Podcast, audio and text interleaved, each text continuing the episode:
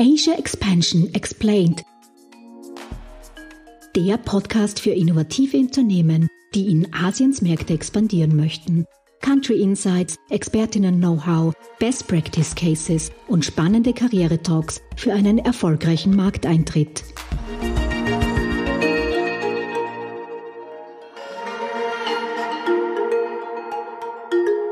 Hallo und herzlich willkommen zurück zu unserer bereits 16. Podcast-Folge von Asia Expansion Explained. Mein Name ist Karina Margeiter und ich bin Programmmanagerin des Global Incubator Network Austria. Gemeinsam mit meinem Podcast Co-Host Fabian Gems, Geschäftsführer von Gem Solutions, sprechen wir heute über Fundraising in Korea. An alle Startups, die wissen wollen, worauf man beim Fundraising in Korea achten muss, für die hat unser heutiger Experte jede Menge Tipps vorbereitet. Fabian, wen haben wir heute zu Gast bei uns im Podcast? Ja, heute haben wir bei uns im Podcast Jan Schnittger zu Gast. Er ist selbst Startup-Gründer und CEO von Is It Fresh. Is It Fresh ist ein Deep Tech Startup aus Deutschland, das bereits kurz nach der Gründung äh, erfolgreich in den asiatischen Markt eingetreten ist. Mit Is It Fresh nimmt sich Jan dem Problem von Food Waste an und sie haben dafür eine intelligente Sensortechnologie für Verpackungen und Produkte entwickelt. In Asien sind sie in Südkorea und in Japan aktiv und Jan pendelt sozusagen, wie er uns erklärt, bereits seit 2013 regelmäßig zwischen Korea und Europa hin und her. Ja, auch wenn das mit dem Pendeln wahrscheinlich derzeit gerade etwas schwierig ist, ist Jan trotzdem im ständigen Austausch mit seinem koreanischen Team. Ihre Kunden sind B2C-Kunden und wie sie ihr Produkt unter die koreanischen Chabbers bringen und wie es um Finanzierungsrunden in Korea steht, verrät uns Jan heute. Herzlich willkommen bei uns im Podcast, Jan.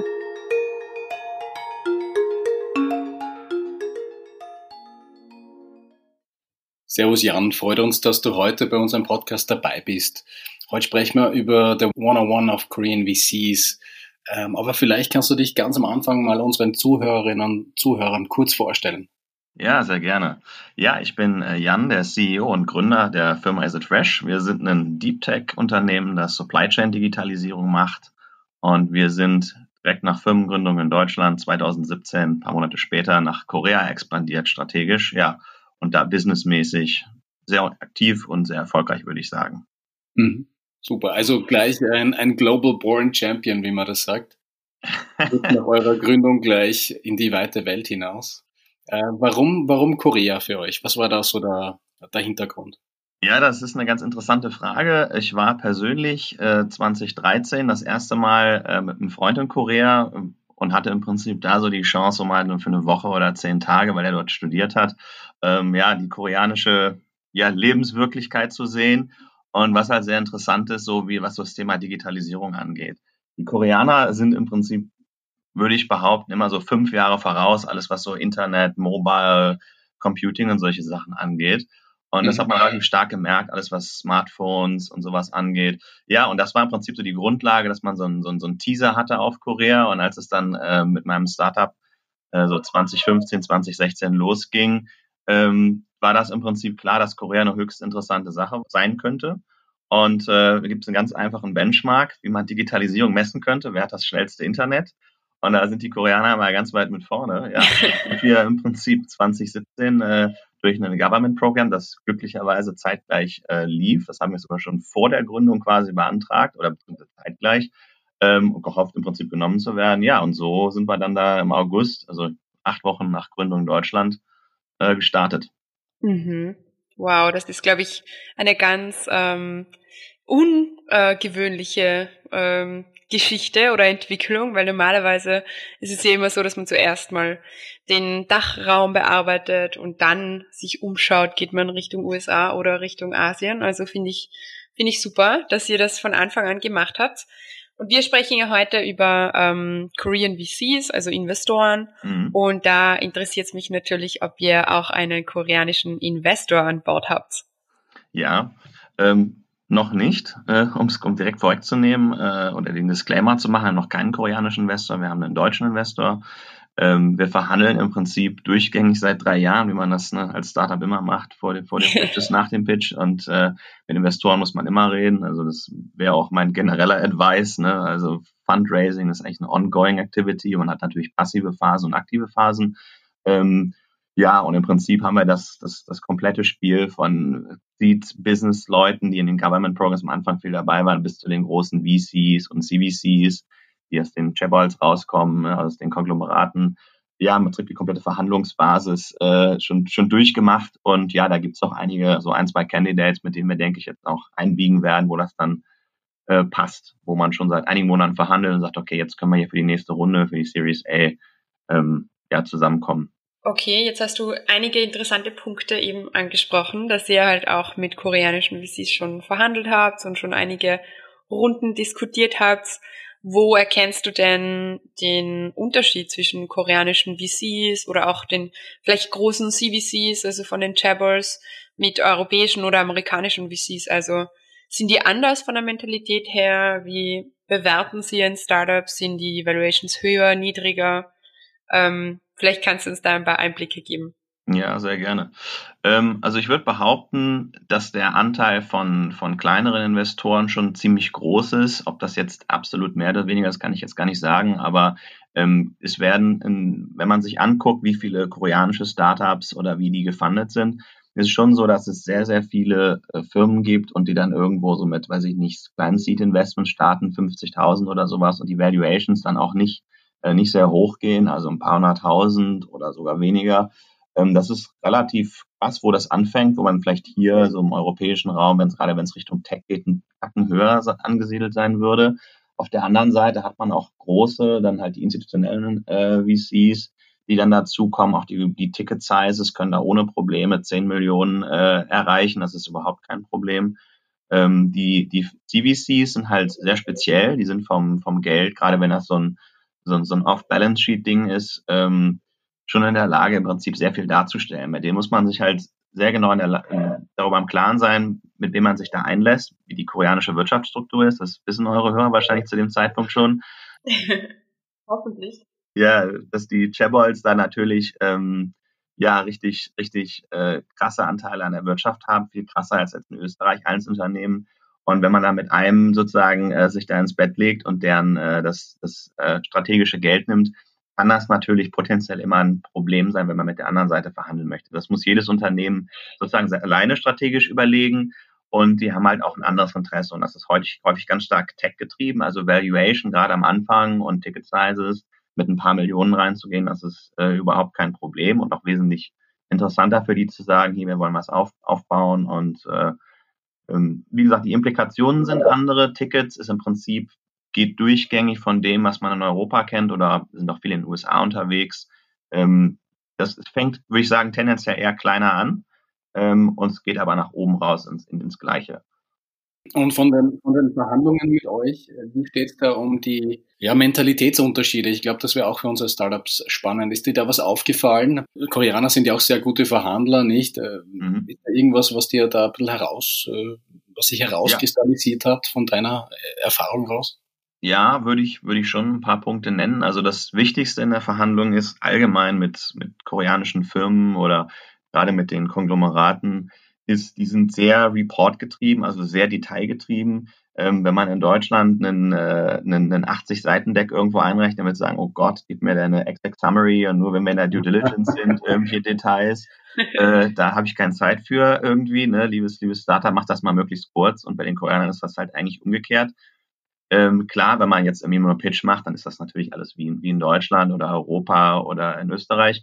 Ähm, aber danach ist im Prinzip so, was die Density an Informationen angeht, das ist limitless. Also die haben kein Problem, wenn du, wenn du dann 100 Seiten Ding einreichst und die höchst detailliert im Detail Marktanalysen äh, drumherum äh, einfordern und du als Firma sozusagen das dann alles lieferst und man würde sich vielleicht in Europa eher wundern, okay, liest das einer noch?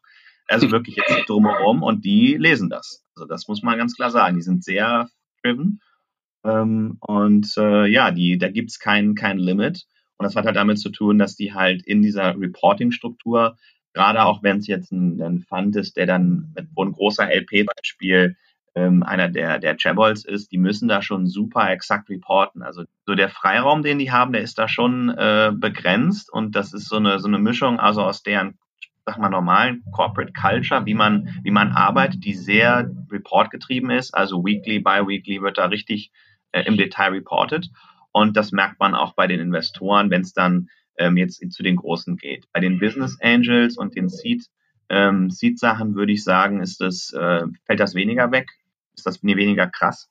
Ähm, diese, diese, diese Detaillastigkeit, die einem, die einem vielleicht auffällt, ähm, und ansonsten sind die Verhandlungen durchaus auch ähnlich. Und ähm, ja, die Koreaner neigen halt immer, wenn die was wollen, ne, Pali-Pali-Culture, dann wird das sofort, muss das sofort gemacht werden. Mhm. da gibt's keine Patience, das kann dann sofort, warum geht das hier nicht schneller? Das ist, fällt einem auch auf. Also wir sind, würde ich sagen, haben wir in Europa oder in Österreich vielleicht mehr so einen smootheren, ähm, ne, das ist alles mehr locker getaktet und da ist das halt schon relativ straff durchgezogen. Mhm.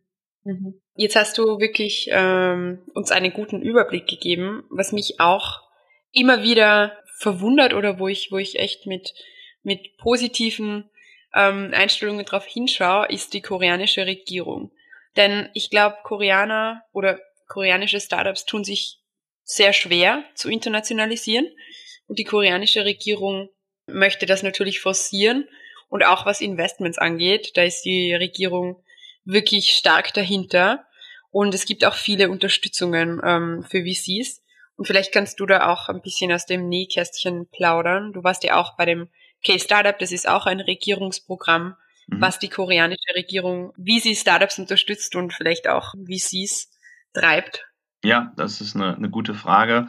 Ähm, also die koreanische Regierung hat vor ein paar Jahren angefangen, da das sehr aktiv zu forcieren, so, so ein K-Valley zu machen, und in, äh, mit solchen Programmen wie K-Startup Grand Challenge, das ist eines der größeren von, von NIPA und von der Ministry of SMEs äh, gefundeten Institutionen, die ich im Übrigen auch sehr empfehlen kann, ähm, um zu starten, neben Programmen wie eurem natürlich.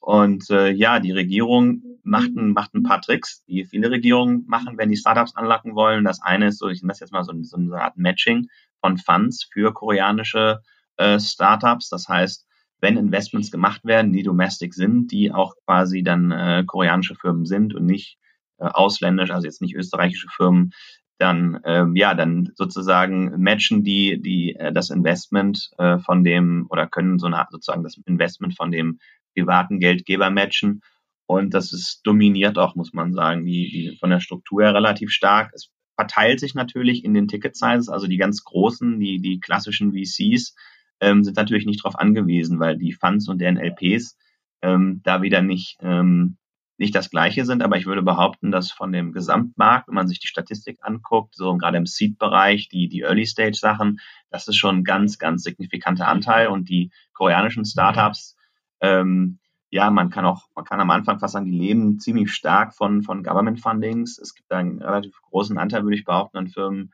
die das fast schon als Business Model haben äh, mhm. vom, von koreanischen Fundings äh, zu leben.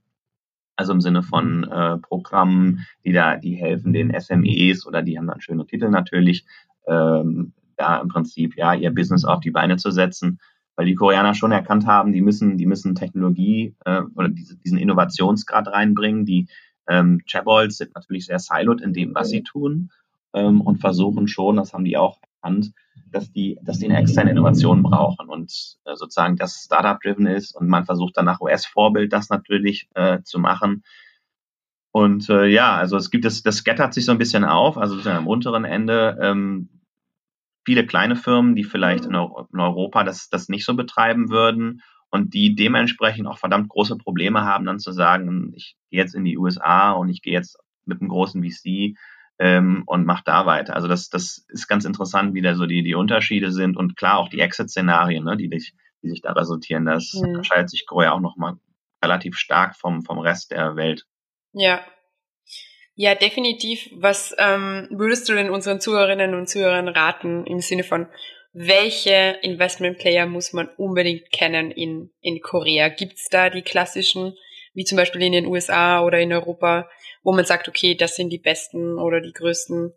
Genau. Mm, ja, also ich würde mir, es kommt natürlich, ich würde mir erstmal analysieren, wenn ich jetzt eine, äh, eine Firma habe oder noch eine, eine, Firma hätte, würde ich mir überlegen, okay, welch, wo ist potenzieller Overlap, äh, der jetzt gerade bei natürlich bei den, bei diesen Prime-Playern, äh, also den Chabols dahinter steckt. Äh, da gibt's von, von, von Samsung, LG ähm, natürlich sozusagen die entsprechenden Outlets, also an den die, die Venture-Arme, die ähm, gar nicht mal unbedingt auch immer super strategisch sein müssen. Äh, zum Beispiel Samsung, Samsung Next hat ein relativ bekannter VC, die sind auch in Europa. Ist auch vielleicht für die, für die europäischen äh, Zuhörer sehr interessant, weil man im Prinzip beides hat. Also sie sind global vertreten und haben im Prinzip so diesen Early Stage äh, Bereich, also Series A, ähm, Seed, vielleicht so eine kleine Series B machen die noch, ähm, also mit ein paar Millionen können die reingehen. Und dann gibt's natürlich noch so ein Samsung Catalyst und die, die ganz großen äh, Investments, die die gerade in den USA machen. Ähm, die, die sind schon sehr interessant, die würde ich mir angucken. Die sind auch ziemlich auf Zack, die Jungs so. Also wie man an die drankommt, ähm, ist immer noch eine andere Frage. Ne? Die, die, die gerade diese die Prime-Player sind sehr überlaufen. Ähm, und dann gibt es natürlich von den etwas von den anderen Chibols und von anderen Großkonzernen auch äh, einige sehr bekannte, würde ich sagen, VC, äh, VC-Arme. Und dann halt also auch sowas wie Softbank, ähm, ähm, Softbank Ventures in Korea, die sind ziemlich groß. Große Tickets, wo muss man wieder dazu sagen, also jetzt nicht ähm, einfach im Seed Investment, Early Stage mit ein paar hunderttausend, das wäre jetzt nicht so spannend. Ähm, ja, also es gibt da schon eine, auch von den von den paar großen äh, Namen, die man so kennt, äh, die man die man auf dem auf dem Agenda haben sollte. Und ähm, ja, die glaube die schwierige Frage ist, wie man mit manchen von denen eher ins Gespräch kommt. Also gefunden sind die schnell, mhm. aber ein Meeting mit denen zu bekommen ist dann nicht so leicht. Okay, muss man wahrscheinlich Ausdauer haben, wie man sie eh so oft braucht in Korea und immer wieder mal anklopfen und vielleicht nicht sofort aufgeben, aber auch immer höflich bleiben. Ich glaube, das ähm, ja, ja, ja, ist definitiv ein guter Tipp, den wir an dieser Stelle geben können. Ja, mhm. und äh, Jan, was mich noch interessieren würde, weil ich das aus meiner Zeit aus China natürlich äh, genau beobachtet habe, ähm, wie schaut's aus mit so Angel Investors oder Privatinvestoren? Gibt's da auch eine unterschiedliche Mentalität? Ich sage jetzt nur das Beispiel China, nicht? Das ist dann mehr so wie ein, ja, ein kurzfristiger Kredit, teilweise wie das angesehen wird von, von den äh, chinesischen mhm. Privatinvestoren, wo wir dann immer sagen, bitte seid da vorsichtig, mit wem ihr euch ins Bett legt. Ähm, hast du da auch Gespräche geführt, beziehungsweise hast du da auch äh, ein paar Erfahrungen, die du teilen kannst mit uns? Ja, also ich würde sagen, bestimmt 50 Prozent der Gespräche waren gerade so Investoren aus der Richtung. Also gerade am Anfang jetzt das letzte Jahr oder zwei ist das abgeflacht, was das angeht. Dann, ich glaube, eigentlich gar keine mehr.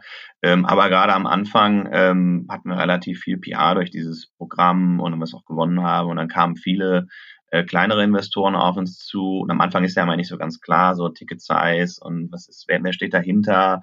Mhm. Ähm, ja, also ich würde da, was, was du gerade zu aus China gesagt hast, schon tendenziell, glaube ich, unterstützen. Also Vorsicht Zeiträume und Valuations, die die haben, sind schon, das ist, die Erwartungen sind schon relativ hoch.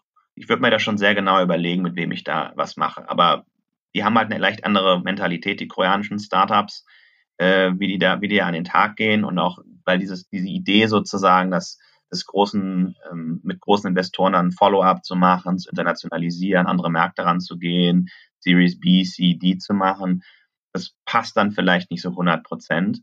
Ähm, und da sollte man schon sich sehr genau überlegen, mit wem man da, ähm, von wem man da einen, einen, einen Check annimmt, ja.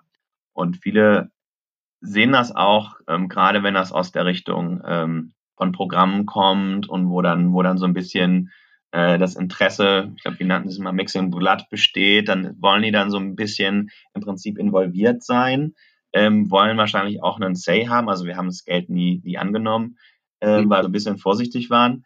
Äh, aber ja, das, das, es fühlt sich schon so an, als wenn das in diese Richtung gehen würde. Hm, ne? Also es ist halt kein professioneller Investor vielleicht in der Sekunde dann, sondern man hat dann noch andere Strings attached. Hm. Okay. Was würdest du denn unseren Zuhörerinnen und Zuhörern raten? Ab wann sollte man sich denn koreanische Investoren an Bord holen und ab wann ist es sinnvoll? Also würdest du das jetzt vielleicht anders machen, wie ihr es gemacht habt mit eurem Startup? Äh, wenn du nochmal die Chance hättest?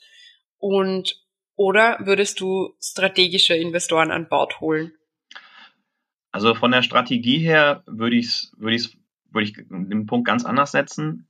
Ich würde halt schauen, mit dem, wie ich auftrete oder mit Programmen, denen ich teilnehme, wie kann ich PR erzeugen, dass ich sozusagen auf dem koreanischen Radar auftauche von den Firmen, ähm, ne, von einem, einem Naver, im Prinzip der ganzen, dem ganzen digitalen Ecosystem, das halt ne, nicht wie das äh, europäisch-amerikanische funktioniert, so dass dann im Prinzip die Leute zu mir kommen. Also im Prinzip der passive, passive Zustrom durch andere Aktivitäten, dass Leute halt dich, dich kennenlernen würde, macht es aus meiner Sicht am einfachsten und das haben wir gemacht und das kann ich eigentlich auch nur empfehlen. Das ist schwieriger zu mhm. planen, äh, zu sagen, ähm, wir hatten einmal, glaube ich, das war ein, ein, ein koreanischer Abgeordneter, er hat einen Artikel in ET News gelesen und das dann irgendwie äh, äh, getwittert oder auf Facebook nochmal was gepostet und dann oder auf, auf Naver, ich weiß es gar nicht mehr, aber es danach klingelte tagelang das Telefon so irgendwie und ähm, das ist natürlich dann super und da sind auch zig Investoren bei. Also im Prinzip so, dass dieses Traction Building, wer, wer bist du eigentlich als europäische Firma, das kann man auch, denke ich, sehr gut nutzen. Die Europäer haben hohen Stellenwert in, in Korea, das ist eine europäische Qualität, das ist sehr gern gesehen. Und äh, wenn man das ja geschickt spielt, dann kommen die sozusagen von selber zu einem. Gerade die, die großen ähm, oder die strategischen Funds, die, die sehen einen dann schon und kommen auf einen zu und machen ihre Hausaufgaben und checken das im Hintergrund. Also sie sind sehr diligent. Und wenn man sozusagen das gemacht hat, was halt auch den, den Vorteil hat, dass man im Prinzip sein Business nicht, nicht stoppt. Ne? Also ich bin nicht expliziter Fundraising-Suche, sondern ich äh, mache mein Business und versuche halt Traction aufzubauen und mit Artikeln oder sonstigen PR-Measures sozusagen. Ähm, dann habe ich auch den Reach zu solchen Investoren, die dann automatisch auf mich zukommen. Also so war das zumindest bei uns. Mhm. Okay. Können wir vielleicht äh, einen kleinen Exkurs machen? In der Folge 10 von dieser Serie sprechen wir mit einem österreichischen Startup, das ähm, die Gunst eines äh, koreanischen K-Pop-Stars hatte und dann auch überrannt wurde, also riesen PR so quasi bekommen hat, weil ein K-Pop-Star sie namentlich äh, erwähnt hat mhm. und die es ging dann so weit, dass auch die Server gecrashed sind, ähm, weil so viele Fans gleichzeitig die App runtergeladen haben. Also ja, so kann man auch gute PR machen und bekommt ja. sicher auch das Standing oder die Visibility von Investoren. Ist ganz, ganz spannend, ja, wie man da, wie man da zu, zu guter PR kommt. Also vielleicht dann ja. an Programmen teilnehmen, wie du eben gesagt hast. Ja, auch wir sehen äh, mit unseren Programmen immer, dass koreanische Investoren wirklich sehr gerne nach Europa schauen, aber sie halt oft das Problem haben, dass sie nicht wissen, wo sie anfangen sollen. Mhm. Also sie kennen vielleicht zu wenige Co-Investoren, ähm, kennen den europäischen Markt zu wenig. Er ist ja auch sehr fragmentiert mit den einzelnen Ländern. Und da versuchen wir auch immer, ähm, sie zu unterstützen, an der Hand zu nehmen. Mhm. Aber ist natürlich nicht, ähm, nicht ganz einfach, wenn man das jetzt systematisch machen will. Es ist halt eher auf individueller Basis. Aber ja, es ist schon, schon sehr erstaunlich. Und ich glaube, vielen ist es auch gar nicht so bewusst, was in, was in Korea sich eigentlich abspielt und wie viel Geld auch vorhanden ist, wie groß die Ticket-Sizes sind. Also wir machen immer die Erfahrung, dass Korea eher ein Markt ist, den man nicht so gut kennt bei uns. Und ähm, ja, also ich glaube, wenn man wenn man raisen will und wenn Korea da auf der ähm, Agenda steht, ist es gar nicht so schlecht. Kann ich nur bestätigen, ja. Ja, ganz genau. Ja, auf was muss man denn ganz besonders achten, wenn man in Korea raisen möchte? Gibt es irgendwas, mhm. wo du sagst, oh, das darf man auf gar keinen Fall machen oder das sollte man unbedingt beachten? Ja, also der erste Punkt, den ich da generell sagen würde, äh, sucht euch jemanden Vollzeit, der, der euch in Korea vertritt, der Koreanisch spricht.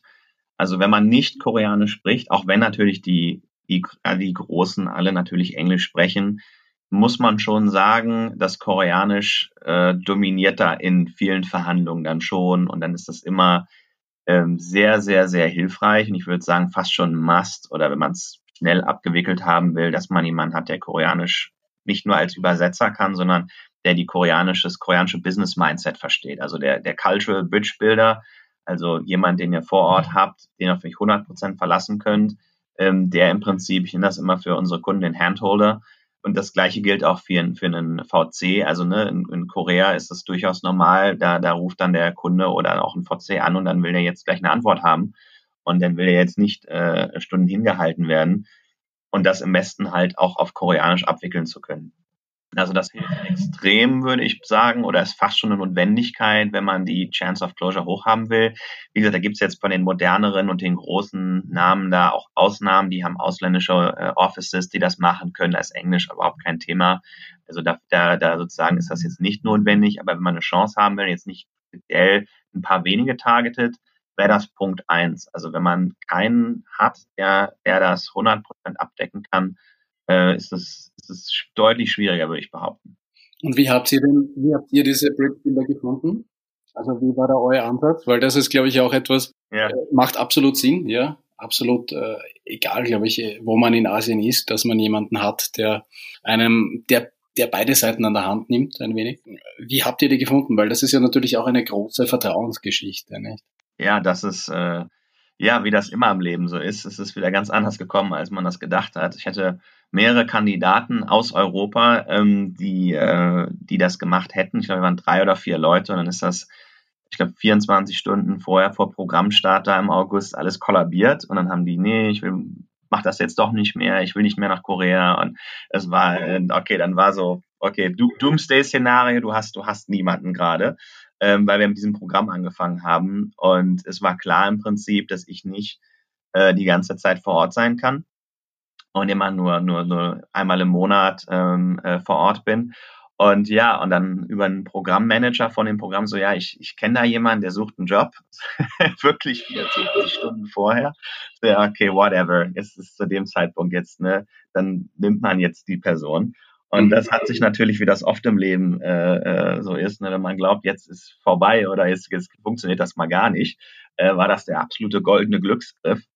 Äh, ähm, der Jürgen, unser Director dort, das ist ein absoluter Spitzenmann, der ist also sprachlich, äh, da fängt es ja schon an, also hat in den USA gelebt und ähm, ja, spricht perfekt Englisch, spricht perfekt Koreanisch und ist absoluter Glücksgriff gewesen und das ja, dann haben wir, glaube ich, nur vor seinem ersten Pitch am Telefon irgendwie eine halbe Stunde gesprochen und dann hat er mich nochmal sich dann bei die Slides angeguckt und dann musste der ein paar Stunden später das erste Mal pitchen. Also es war echt wo man denkt, das kann nicht gut gehen und es hat super funktioniert und seitdem, ja, also es ist absolut, äh, absolut super und genauso jemanden zu finden, ja, das ist nicht leicht, aber absolut notwendig. Also ich würde relativ Energie äh, darauf verwenden, das, ähm, das so zu machen. Also jemanden wirklich zu finden übers Netzwerk und das kann sicherlich lange dauern, der dieses, dieses Skillset hat. Also der, der dieses, ne, der beide Seiten versteht, der auch diese mhm. Übersetzungsleistung, also nicht die sprachliche, sondern die inhaltliche, dieses, diese Middleman Business Culture ähm, versteht und die richtigen Sachen weitergeben kann, die dem Startup, den bei österreichischen Startups wichtig sind oder der, der Firma selber wichtig sind, die die andere Leute verstehen muss. Ne? Viele Sachen werden nicht so ganz direkt kommuniziert, sondern hintenrum.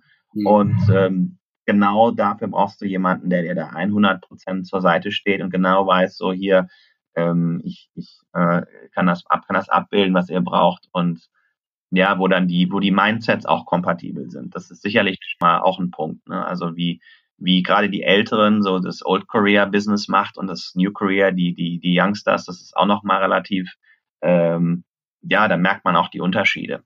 Klassische Management-Methoden versus so die, äh, ja, die, die, die jüngeren Leute, die das auch ein bisschen anders sehen und auch, man kann sagen, verwestlicher sind in verschiedenen, verschiedenen Sachen. Das äh, merkt man schon. Mhm. Und da würde mich auch noch eine Frage interessieren.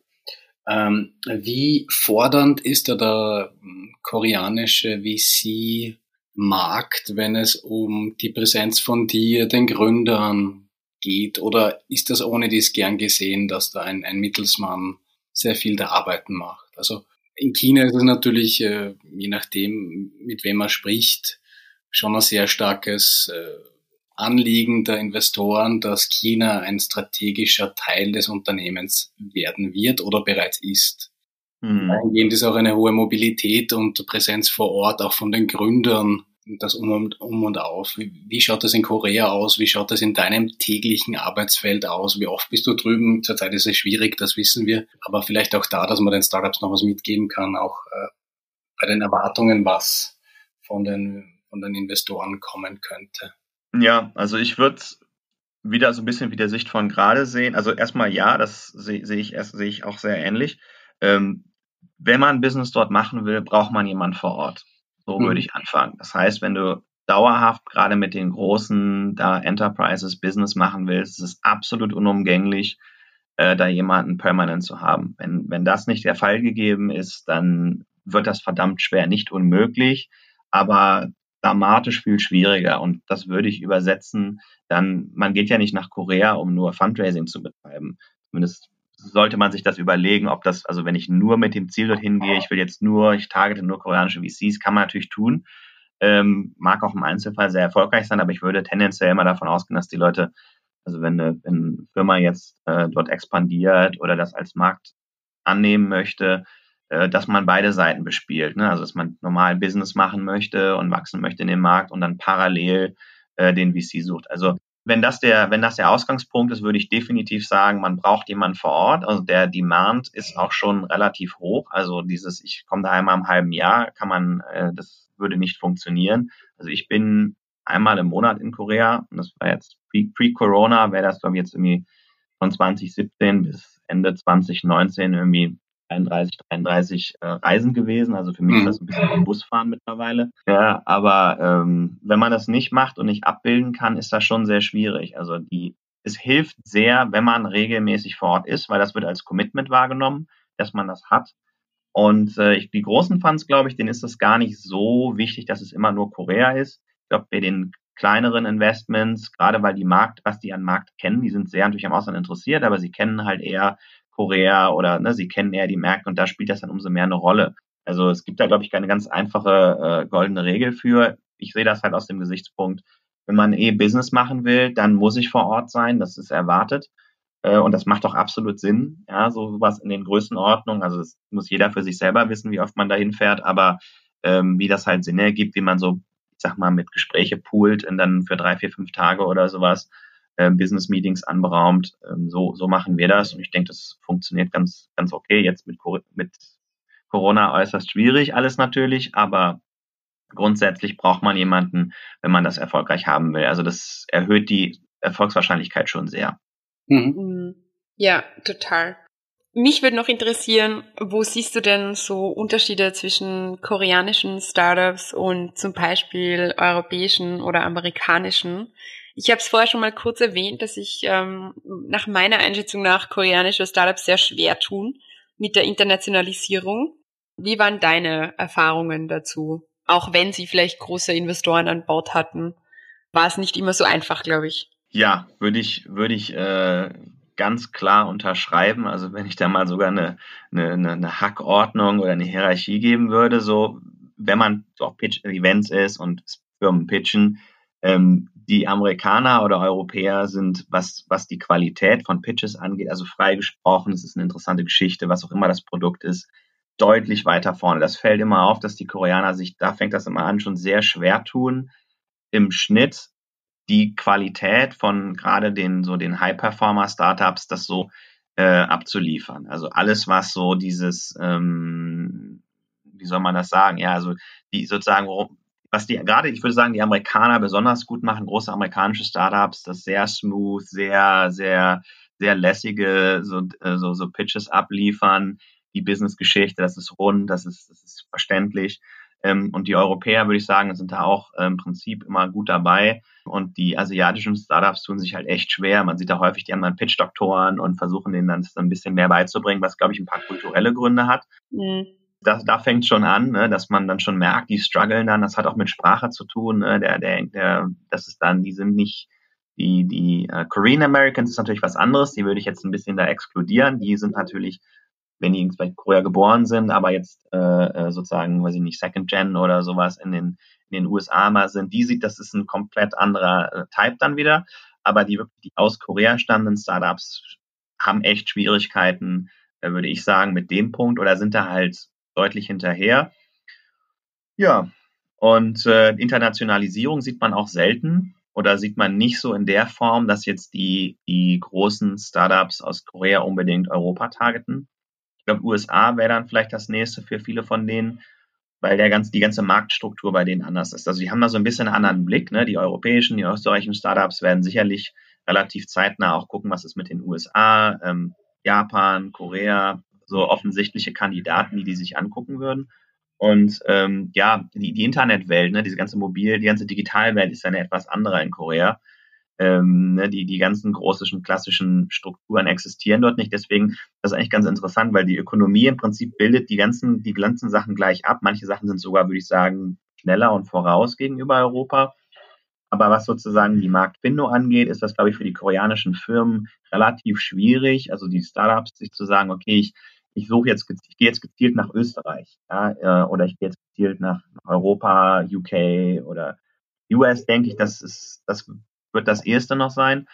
Aber da fehlt es häufig so an dem, an dem, an dem, an dem Schritt, ich mache das jetzt, ich verlasse meinen, meinen, meinen Safe Harbor, so mein, der Home Market durch Sprache, wo alles für mich einfacher ist. Ähm, also das ist, würde ich sagen, krasser, als das die anderen Firmen haben. Also es gibt eher Firmen, die nach Korea gehen, glaube ich, als koreanische Firmen, die ins Ausland gehen. Es sei denn, sie sind halt irgendwie Serial Entrepreneur oder sowas und die, mhm. die lassen da ein Big, Big Business, so irgendwie ein Digital-Business laufen. Dann gibt's natürlich auch krasse Gegensätze natürlich davon, aber tendenziell würde ich das schon so sehen. Ja, na, ich kann wirklich auch alles nur unterstreichen, was du gesagt hast. Wir holen ja auch koreanische Startups nach Österreich mit dem Go Austria Programm. Und wir sehen es auch ganz stark. Ähm, neben japanischen Startups sind die koreanischen sicher die, die sich am wenigsten ähm, nach vorne trauen oder halt auch auf der Bühne, wenn sie pitchen müssen beim Event. Ähm, ja, sie sind einfach zurückhaltend, würde ich sagen. Und nicht, ähm, wenn man es mit einem israelischen Startup vergleicht, ist ja. es äh, vielleicht etwas schwierig. Oder mit Singapur-Startups, die haben wir ja. auch immer wieder. Ja. Ähm, da, ja, sieht man einfach die Unterschiede ganz genau, klar. Genau, es fällt auf, ne? Man sieht, ja, Genau, genau. Ja. Obwohl sie technologisch vielleicht ähm, weit voraus sind und wirklich mhm. eben, wir hatten auch 5G-Startups schon vor drei Jahren, wo bei uns das mhm. noch nicht so mhm. ähm, wirklich ausgerollt war. Aber es, sie tun sich schwer, es zu transportieren und rüberzubringen.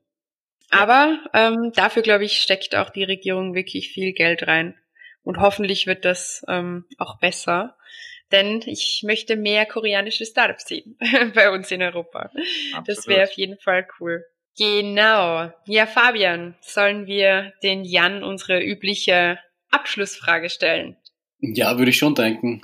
Ja, wir haben ja immer unsere eine Frage, die wir jedem Podcast-Gast stellen. Und Fabian, die überlasse ich jetzt dir. Jan, jetzt haben wir schon sehr viel gehört über den koreanischen VC-Markt. Wir haben auch sehr viel gehört, wie ihr das Ganze angelegt habt. Ähm, wir haben schon sehr viele Tipps gehört von dir. Trotzdem, wenn du einen persönlichen Insider oder Erfolgstipp für europäische Startups geben könntest, was wäre das? Wenn ich, wenn ich aussuchen müsste von den, von den Möglichkeiten, was der, der wichtigste wäre, ja, also ich, ich würde sagen, äh, dass das Human Capital, also die, die Person, die es macht, die dahinter steht, äh, die die Verhandlungen führt, die das umsetzt am Ende des Tages, die ist das Wichtigste aus meiner Sicht, wenn man Erfolg haben will in Korea. Mhm. Wenn ich es runterbrechen würde auf den, auf nur wirklich einen Fakt, den du mich fragst, dann würde ich sagen, der. Weil wenn der fällt, ist es echt schwer. Super. Perfekt. Danke dir, Jan, für deine Zeit. Alles Gute für deine hoffentlich bald wieder stattfindenden Korea-Reisen und äh, ja, ich hoffe, wir sehen oder hören uns bald mal wieder. Super, ja, hat mich sehr gefreut. Ja, und viel Glück an alle österreichischen Startups in äh, Korea. Und ja, wenn eure Hörer Fragen haben, könnt ihr uns euch gerne mal anschreiben. Vielleicht kann man dem einen oder anderen ja helfen oder connecten. Perfekt. Vielen Dank fürs Dabeisein, Jan. Sehr gerne. Liebe Zuhörerinnen und Zuhörer, wir sind schon wieder am Ende unserer heutigen Folge angelangt. Wir freuen uns, wenn ihr auch nächste Woche wieder mit dabei seid bei Asia Expansion Explained. Das war Asia Expansion Explained, Ihr Podcast für eure Internationalisierung nach Asien. Ihr habt Fragen, Anregungen, Wünsche? Dann schreibt uns unter podcast.gin-austria.com. Weitere Infos zu den Startup Services von Global Incubator Network Austria findet ihr auf gin-austria.com. Ready for the next steps? Go big, go global, go Asia. Dieser Podcast ist eine Kooperation zwischen Jam Solutions und dem Global Incubator Network Austria, ein Förderungsprogramm des Austria Wirtschaftsservice und der österreichischen Forschungsförderungsgesellschaft.